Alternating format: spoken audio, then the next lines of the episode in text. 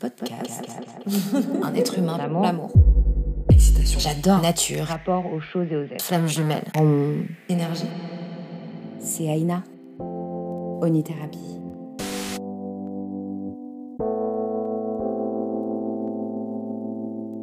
Nous sommes en 2020, bientôt 2021. C'est l'époque où maintenant il est beaucoup plus aisé de parler et d'exposer ses points de vue sur l'univers, la source, l'origine, la création. Eh bien, ces derniers temps, en amour, moi j'entends souvent les termes flamme jumelle, âme jumelle. Est-ce que vous, ça vous est déjà arrivé d'entendre quelqu'un dire euh, Ah, mais je t'assure, c'est ma flamme, on s'est rencontrés par hasard et on s'est séparés alors qu'on s'aime. Je sais pas, c'est comme si je l'avais toujours connu, on est pareil. Bien moi, énormément, sur, dans mon entourage, les réseaux. C'est des choses que, ouais, que je vois souvent. Mais alors je me demande, mais qu'est-ce que c'est au juste? C'est quoi cette image de l'amour? Est-ce que moi aussi j'ai déjà rencontré mes âmes jumelles? J'ai bien envie de voir ce qui se cache derrière ces termes. Mais avant de commencer ce podcast, je trouve très intéressant de pouvoir euh, situer le mot croyance. Qu'est-ce que c'est au juste une croyance? Bon, si on regarde le Larousse, il nous dit que bah, c'est le fait de croire en quelque chose, euh, de croire en une chose vraie, qu'elle soit possible ou non. En quelque sorte, ça, je le vois comme, euh, comme quelque chose, la croyance, qui pourrait driver ton chemin. J'y crois, c'est sûr, donc c'est bon, j'y vais, je me pose pas de questions. Tu vois un peu? Au même titre que les religieux croient en Dieu, il est là, il nous protège, il nous pardonne, alors c'est ok, je peux vivre, je suis rassurée. Les athées, eux, vont croire en eux, en leur force, leur choix. Et c'est ça qui va définir et rythmer leurs objectifs. Et en plus, pour que ce soit encore plus drôle avec la croyance, c'est que un être humain peut avoir des centaines de croyances. Comme l'astrologue Brie MRX, Moi, par exemple, en amour, je crois que les rapports et les émois, les émois, c'est-à-dire l'excitation qu'on vit pendant l'amour, eh bien, sont la base du développement personnel. Parce qu'on se frotte, on s'aime, on se déteste, on s'attire, on adhère, on fuit. Ouais, je trouve que la relation entre les personnes, pour moi, complète celle entre les choses. Ce que je veux dire par là, c'est que hum, le monde n'est rien d'autre que les rapports aux choses et aux êtres. Donc on s'adapte en permanence, on s'identifie à eux, ou alors on, on s'aligne sur soi-même. Et justement ça, moi je trouve que cet alignement, c'est vraiment le but final de pouvoir converger vers soi. Alors qu'est-ce que c'est que ce concept des flammes des âmes jumelles? Attention, âme pragmatique, ouverture d'esprit demandé, ouverture d'esprit demandé, ouverture d'esprit demandé. Alors d'où viennent ces termes?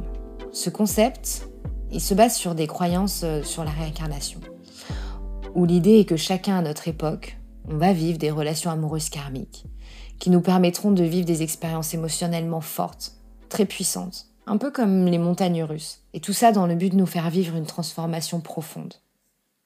Alors cette théorie, elle s'adapte de façon assez New Age à un certain nombre de traditions et de philosophies orientales et occidentales. Vous savez, sur l'idée de lien invisible de la nature qui échappe à l'humain, mais que pourtant tout ça, ça nous attire, ça nous fascine. Et parmi ces mythes ou philosophies, il y a le banquier de Platon et sa théorie des âmes sœurs. Je ne sais pas si vous avez entendu parler de celle-ci, qui dit qu'il y a des êtres euh, coupés en deux en attente de leur réunification finale.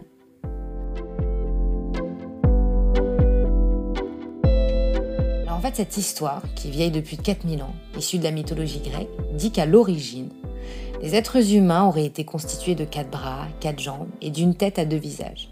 Et que Zeus, qui avait très peur d'eux, a demandé à Apollon, qui est dieu grec de la lumière et de la beauté, eh bien de les couper en deux. Et ça, ça les a condamnés à passer le reste de leur existence à rechercher leur part manquante, la moitié. Il y a aussi des légendes, euh, des traditions orientales, hein, des grandes traditions orientales, euh, à propos du fil rouge, qui dit qu'il y a des liens invisibles en fil rouge qui relient à certaines personnes pour l'éternité, malgré le temps et la distance. Ça se noue, mais ils se retrouvent, ils sont liés.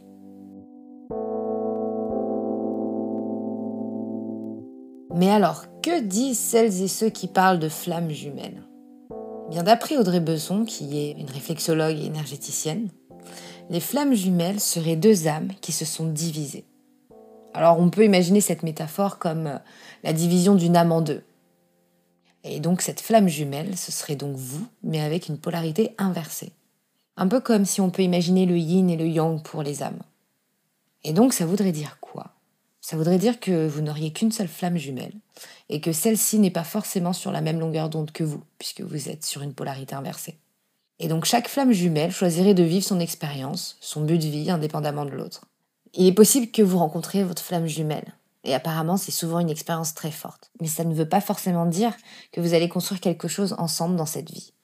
Et ce concept dit qu'il y a un moment où chacun de vous seront accomplis dans vos différentes missions. À ce moment-là, vous pourrez vous retrouver pour donner une flamme équilibrée dans sa polarité. Alors, est-ce que vous, ça met en lumière des choses chez vous? Un visage, un prénom Est-ce qu'il y a quelqu'un qui apparaît? Moi, personnellement, il y a de nombreuses personnes là, qui voient le jour à ce moment précis. Et je pense que c'est justement là où vient le terme âme jumelle. Les âmes jumelles.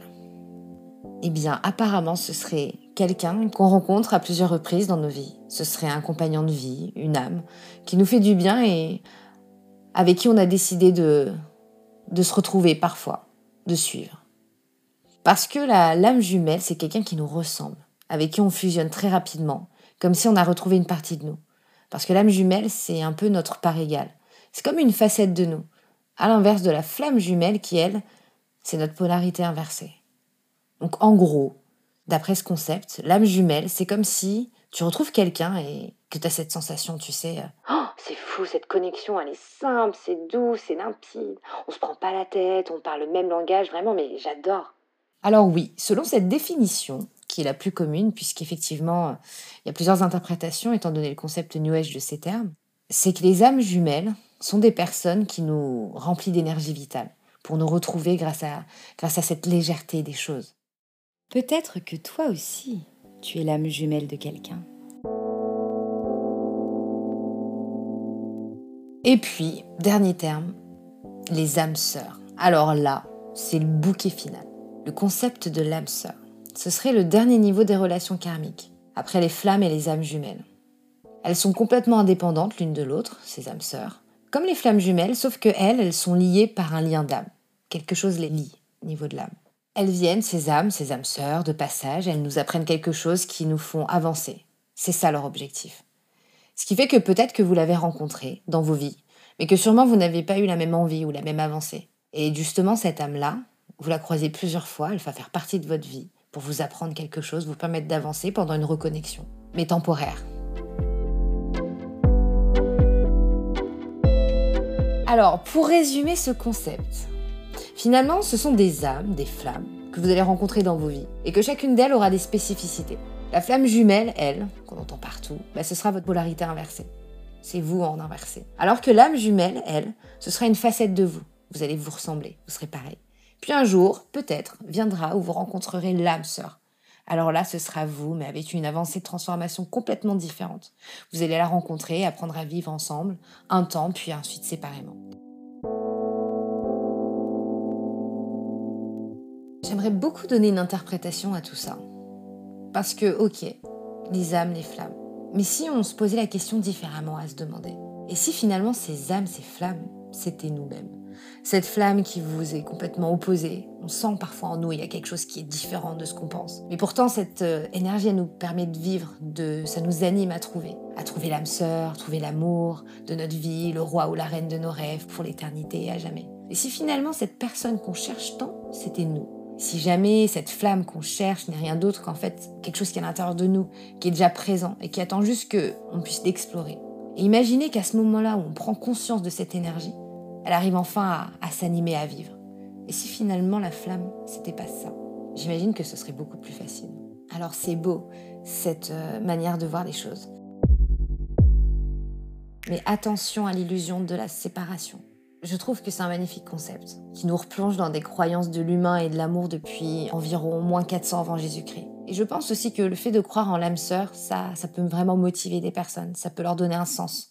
Et c'est une énergie vitale, mais attention à utiliser avec précaution. Pourquoi? Je trouve que ça peut être dangereux de tomber dans l'illusion, dans l'obsession de la quête absolue. Parce que ce qui se passe avec l'illusion de la séparation, c'est que ça nous fait croire qu'il y a quelque chose à chercher, à trouver, et que sans ça, on ne pourra jamais être heureux, on ne pourra pas se sentir complet.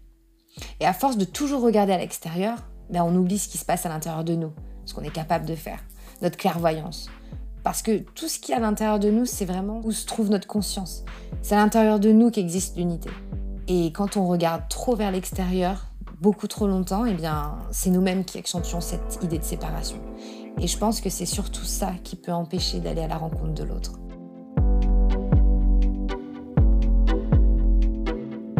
Alors en conclusion, ce que je pense, c'est que ces termes ne définissent pas forcément l'amour ou ne prédisent pas la manière dont tu vas rencontrer l'amour. Je pense plutôt que tout ça, ça peut être une belle leçon qui nous permet de classifier les rencontres en fonction des flammes, des âmes, pour te guider dans ta transformation. Ça va permettre peut-être de t'aligner avec toi-même, pour ensuite aller à la rencontre de l'autre avec un grand A. Mais la rencontre, ce sera d'abord avec toi-même et ensuite avec l'autre. Puisque je trouve qu'il est important de souligner que sans toi, rien de ce que tu désires vraiment ne pourra réellement ou sincèrement exister. Alors qu'est-ce que t'en penses toi de tout ça? Quel est ton ressenti? J'adorerais que tu partages, que tu commandes. Vraiment, tout est le bienvenu, belle âme,